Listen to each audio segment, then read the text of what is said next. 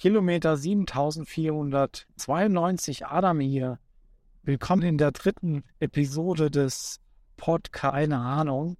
Ich bin ja immer noch dabei, meine Ideen zusammenzufassen, um was es denn hier eigentlich gehen soll.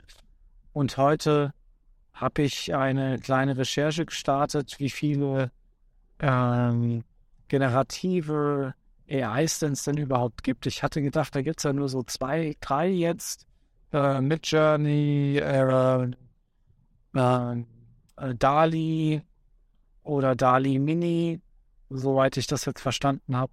Und die dritte fällt mir jetzt gerade nicht spontan ein, wird aber vielleicht gleich nochmal kommen. Ähm, und habe jetzt einfach mal so den ersten Blick in das Rabbit Hole ge gewagt. Und es tummelt sich halt unheimlich viel in dem Bereich, so dass ich jetzt eigentlich gar nicht alle einzelnen Tools äh, im Detail mir anschauen konnte heute, sondern nur ganz oberflächlich an der Oberfläche gekratzt, was es da alles gibt.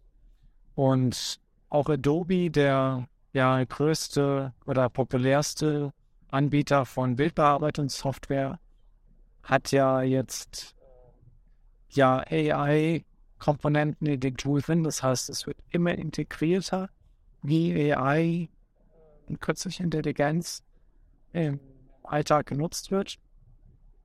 Und eines der Beispiele ist ja zum Beispiel Freistellen von Objekten. Jetzt gab es da so eine kleine Demo von Adobe Photoshop, wo äh, quasi aus dem Kontext Elemente entfernt werden konnten. Das ist jetzt keine, keine riesen Rocket Science, glaube ich, aber es ist schon beeindruckend, dass auf einen Klick äh, Personen oder Gegenstände aus dem Bild komplett entfernt werden können. Und für die, die noch nicht so tief drin sind in dem, in dem Bereich, ähm, ist das, glaube ich, sehr beeindruckend, das zu sehen. Für jemanden, der nah an der Technik dran ist, für den ist es schon ein bisschen Standard, dass das mittlerweile geht. Ähm, vor allem gab es auch bei Beispiel Photoshop schon, schon immer ganz gute, intelligente Tools. Ähm, aber jetzt eben mit der Unterstützung sicher Intelligenz wird das alles nochmal ein bisschen besser. Und ich weiß jetzt gar nicht so richtig, wie ich das Thema sozusagen anfassen soll. Deswegen habe ich gedacht, ich mache jetzt äh, einfach mal ein paar Gedankengänge dazu, wie ich mit dem Thema umgehe. Ich hatte jetzt anfänglich gedacht, dass ich mir jetzt Kategorie von Kategorie zu Kategorie überlege.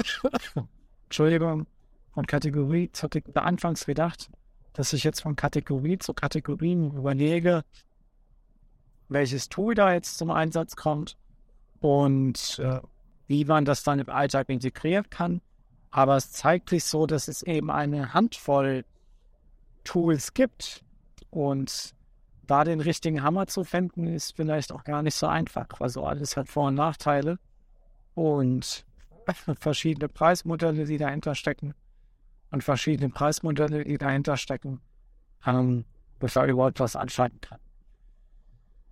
Ja, also der dritte, dritte Episode, auch relativ kurz wieder als ähm, kleine Zusammenstellung der Ideen.